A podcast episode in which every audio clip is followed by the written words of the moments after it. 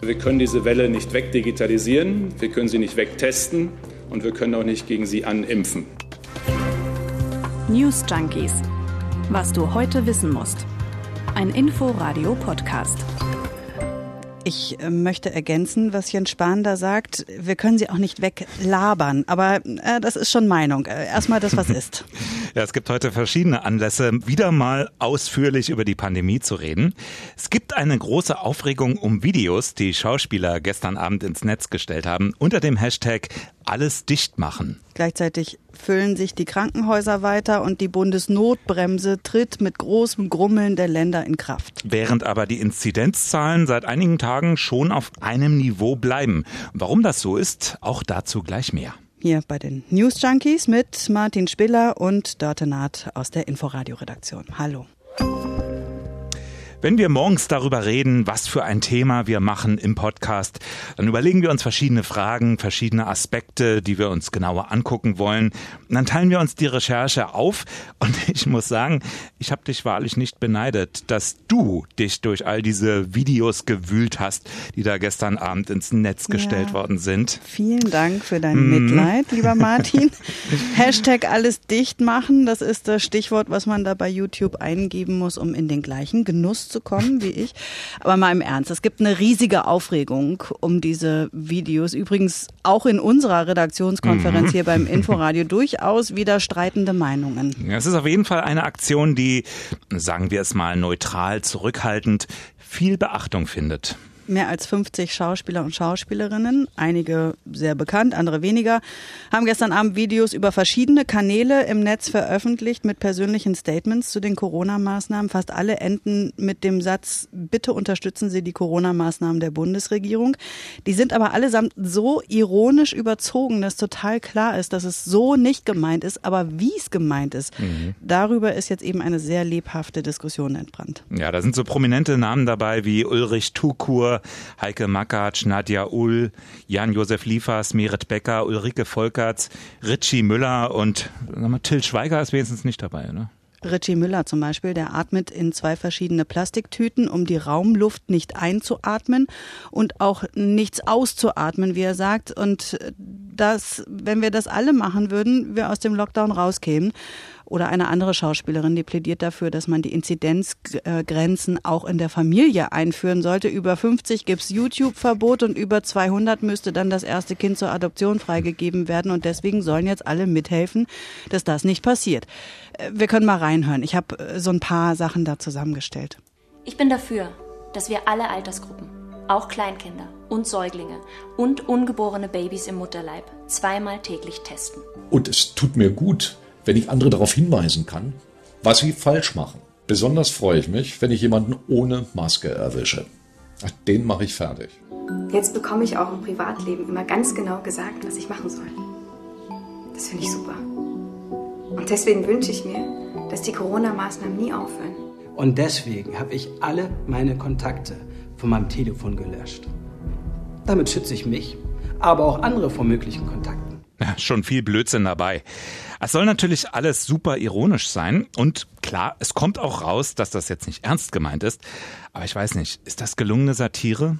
Ja, hm. ein Problem dabei ist, dass man zwar weiß, dass die das irgendwie nicht gut finden, aber man weiß natürlich nicht, was ihrer Meinung nach nun die Alternative wäre. Mhm. Und dann gibt's ja auch noch diverse Stücke, die Dinge aufnehmen, die einem dann doch ziemlich äh, bekannt vorkommen hier. Eine eigene Meinung zu haben, ist momentan tatsächlich krass unsolidarisch. Endlich haben wir alle einen gemeinsamen Kopf. Regierung, Presse und Wissenschaft. Wir alle sind uns einig. Und weil wir uns alle einig sind, haben wir auch alle recht. Das hat mein Leben so viel einfacher gemacht. Bleiben Sie zu Hause. Bleiben Sie denkfaul. Und denken Sie nicht an Lockerungsübungen. Danke an alle Medien unseres Landes, die seit über einem Jahr unermüdlich verantwortungsvoll und mit klarer Haltung dafür sorgen, dass der Alarm genau da bleibt, wo er hingehört, nämlich ganz, ganz oben. Wenn ich Theater spiele, darf im Zuschauerraum in der rechten Hälfte niemand sitzen. Dann kommt der Beifall nur von links. Also beim Film gibt es ja Kollegen, denen ist das egal. Die stellen sich einfach so in die rechte Ecke. Gucken Sie, das ist die rechte Ecke. Deshalb appelliere ich an unsere Regierung macht uns mehr Angst. Die Menschen im Land brauchen diese Angst jetzt. Ja, schon viele Dinge, die man ja, sonst eher bei Demos von sogenannten Querdenkern hört. Also die Beschränkung der Meinungsfreiheit, die Maskenpflicht, dass man gleich in die rechte Ecke gestellt wird, dass Medien, Regierung und Wissenschaft, dass die alle auf einer Linie agieren und so weiter und so weiter. Ja, das zumindest ja auch der Vorwurf all der Kritiker dieser Aktion. Äh, da können wir mal bei den Schauspielern anfangen. In deren Branche gab es nämlich auch wirklich viel Widerspruch. Nora Tschirner zum Beispiel, die hat dies hier getwittert. Echt, ja? Leute, was los da? Make Cynicism great again? Oder wie? Wird's schon boring im Loft und im Brandenburger Landhaus? Jetzt doch mal rauswagen und ein bisschen kokeln, weil man sich sonst um die eigene Gefühlsverwaltung kümmern müsste? Ja, kann man machen. Kann halt sein, dass man sich ein bisschen schämen wird in ein paar Jahren, Wochen. Unfucking fassbar. Ja, und da haben sich dann viele Schauspieler angeschlossen, haben eigene Hashtags ins Leben gerufen, wie zum Beispiel Hashtag alle nicht ganz dicht. Ist eine richtig gehende Hashtag Battle geworden. Ja, Elias Mbarek gehört da zu den Kritikern, Christian Ulmen, Alexandra Maria Lara und mehr. Lob kommt dagegen aus der ja schon zitierten rechten Ecke. Beifall von der AfD. Hut ab vor Schauspieler Jan-Josef Liefers, schreibt Alice Weidel. Mhm. Tolle Aktion, die hoffentlich zum Nachdenken anregt. Ja, großartig findet es auch, wenig überraschend, Ex-Verfassungsschutzpräsident Hans-Georg Maaßen. Die Bundesregierung übrigens, die hat die Videos zumindest zur Kenntnis genommen. Sowohl die Bundeskanzlerin als auch Jens Spahn haben Gespräche angeboten. Organisiert hat die Aktion die Münchner Firma Wunder am Werk GmbH. Die steht im Impressum der dazugehörigen Internetseite, die im Übrigen heute zwischenzeitlich überhaupt nicht mehr erreichbar war. Geschäftsführer ist Bernd K. Wunder. Von dem gibt's ein Zitat im Spiegel, den hat er am Telefon gesagt, das ist Kunst. Ja, Bernd K. Wunder ist auch schon als Corona-Verharmloser in Erscheinung getreten. Auf seinem Instagram-Account hat er im Mai letzten Jahres ein Bild mit einem zottligen Hund vor dem Gesicht veröffentlicht, hat sich so damit über selbstgenähte Masken lustig gemacht. Corona sei nicht schlimmer als eine Grippe. Naja.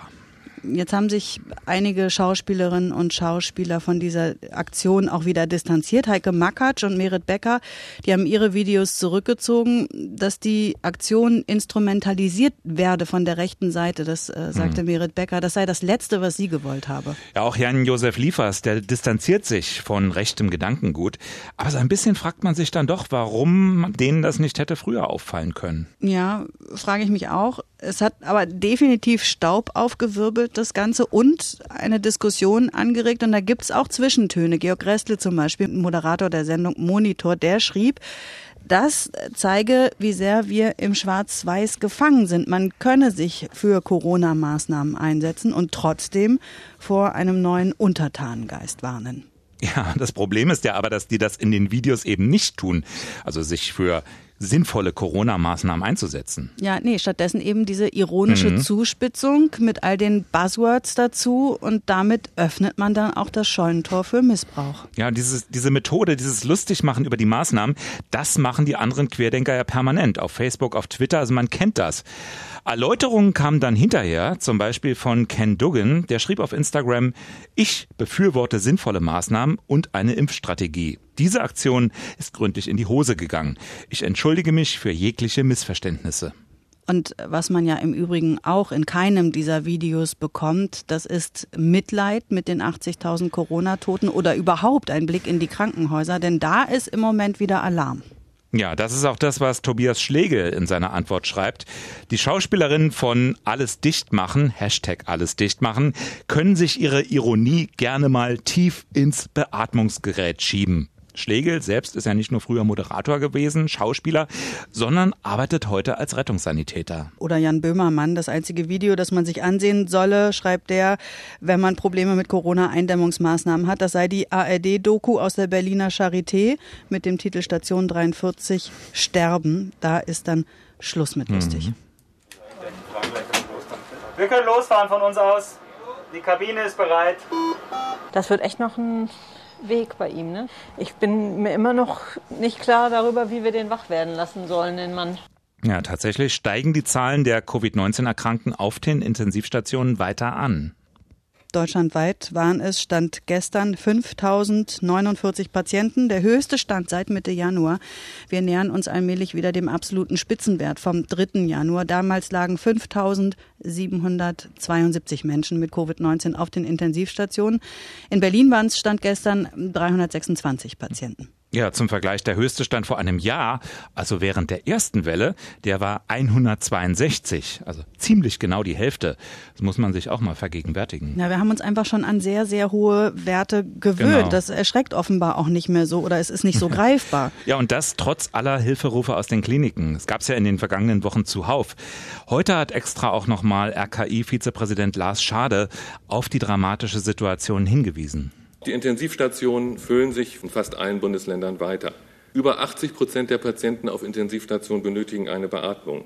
Besonders besorgniserregend ist, dass immer mehr Patienten so schwer erkranken, dass sie sogar an eine ECMO-Behandlung, die sogenannte künstliche Lunge, müssen. Oft sind dies jüngere Patienten.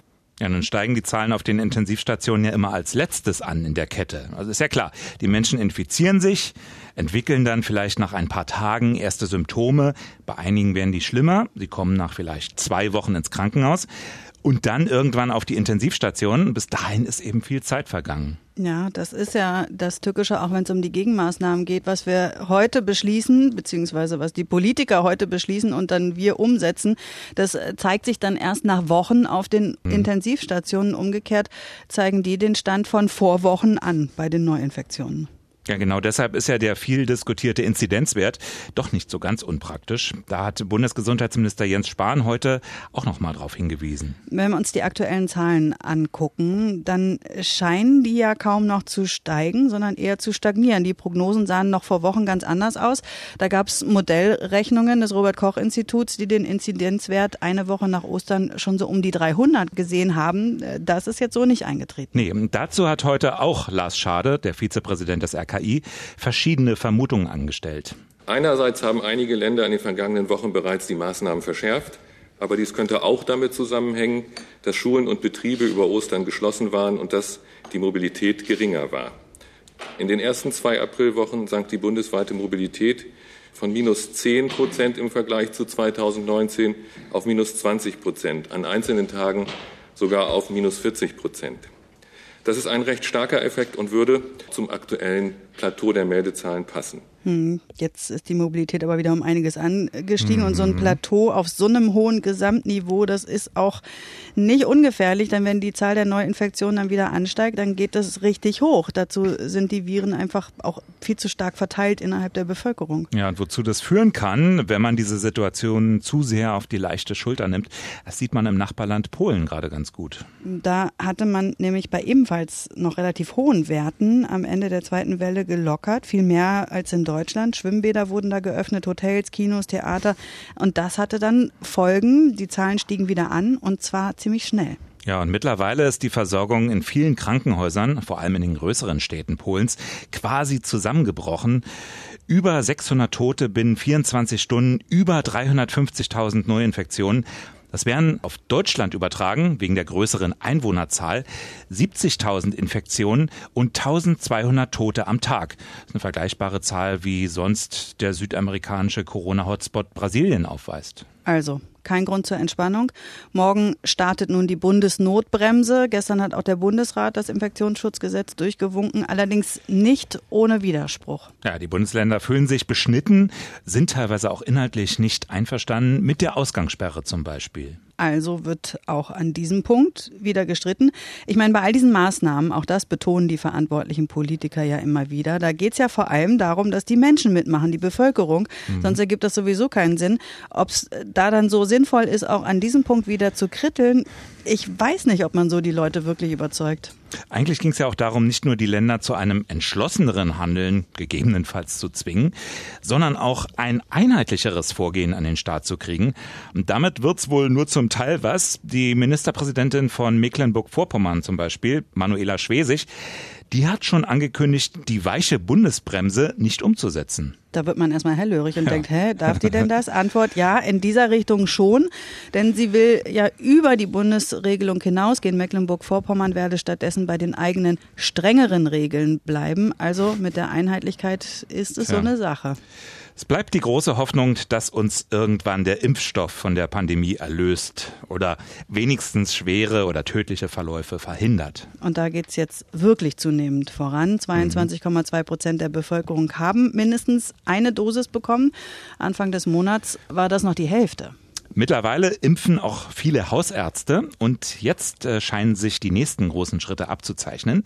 Nummer eins, AstraZeneca für alle. Hm, das haben wir ja gestern schon gemeldet. In vielen Bundesländern können sich Menschen jetzt freiwillig mit AstraZeneca impfen lassen, ohne Priorisierung, auch in Berlin. Genau, aber im Umland nicht. Also Menschen aus dem Speckgürtel, die müssten in die Hauptstadt reisen. Sie brauchen aber so oder so auch Glück, denn es wird nicht jeder sofort zum Zuge kommen. Dafür reicht der vorhandene Impfstoff von AstraZeneca gar nicht aus. Hausarzt Malik Böttcher gestern in der RBB Abendschau. Der Berliner Senat hat uns jetzt zugesagt, für nächste Woche ausschließlich BioNTech. Das heißt, wir sind wieder in dieser Falle, dass hier ein großer Run kommen wird. Ähm, BioNTech kriegen wir sehr wenig und für AstraZeneca erwarten wir keine einzige. Keine. Andere Ärzte berichten, dass es eben oftmals auch kaum vorhersehbar sei, was denn tatsächlich jeweils an Impfstoffen in der Praxis oder im Impfzentrum ankommt. Das mache eine Planung dann doch schwierig. Und genau deshalb bietet Brandenburg die Impfung mit AstraZeneca für Menschen unter 60 auch erstmal gar nicht an. Am Montag gibt's wieder einen Impfgipfel zwischen Bund und Ländern. Da wird dann im Detail sicherlich weiter beraten. Aber es geht weiter. Der nächste Impfschritt, der zeichnet sich auch schon ab, die vollständige Aufhebung der Priorisierung. Dann können sich alle Menschen anstellen für einen Impftermin und das könnte laut Gesundheitsminister Jens Spahn in rund zwei Monaten soweit sein. Wir werden im Juni die Priorisierung aufheben können nach den Lieferprognosen, die wir aktuell haben. Aber das heißt nicht, dass wir dann im Juni schon alle impfen können, sondern das wird natürlich dann auch bis in den Sommer hineingehen äh, müssen. Und das finde ich sehr, sehr wichtig, das nochmal einzuordnen. So, was war sonst noch los? Im Wirecard-Untersuchungsausschuss ist die Promi-Woche zu Ende gegangen. Heute war die Bundeskanzlerin Angela Merkel zu Gast. Da gab es Kritik an den Aufsichtsbehörden von ihrer Seite, aber auch die Bemerkung, dass gegen so viel kriminelle Energie kaum ein Kraut gewachsen sei. Und bei ihrer China-Reise 2019, da hat sie sich ja für Wirecard eingesetzt. Da seien ihr diese gravierenden Ungereimtheiten, wie sie die genannt hat, die seien ihr da nicht klar gewesen. Im September will der Untersuchungsausschuss dann seinen Abschlussbericht vorlegen. Viele Themen brodeln weiter vor sich hin. Zu Beginn dieser Woche hatten wir uns ja mit den Kanzlerkandidaturen beschäftigt. Montag waren die Grünen an der Reihe, Dienstag dann endlich die Union. Laschets Gewinn scheint die Partei aber immer noch gut zu beschäftigen. Ja, die Folge sind nämlich einerseits Austritte, aber auch Eintritte und zwar in die CSU.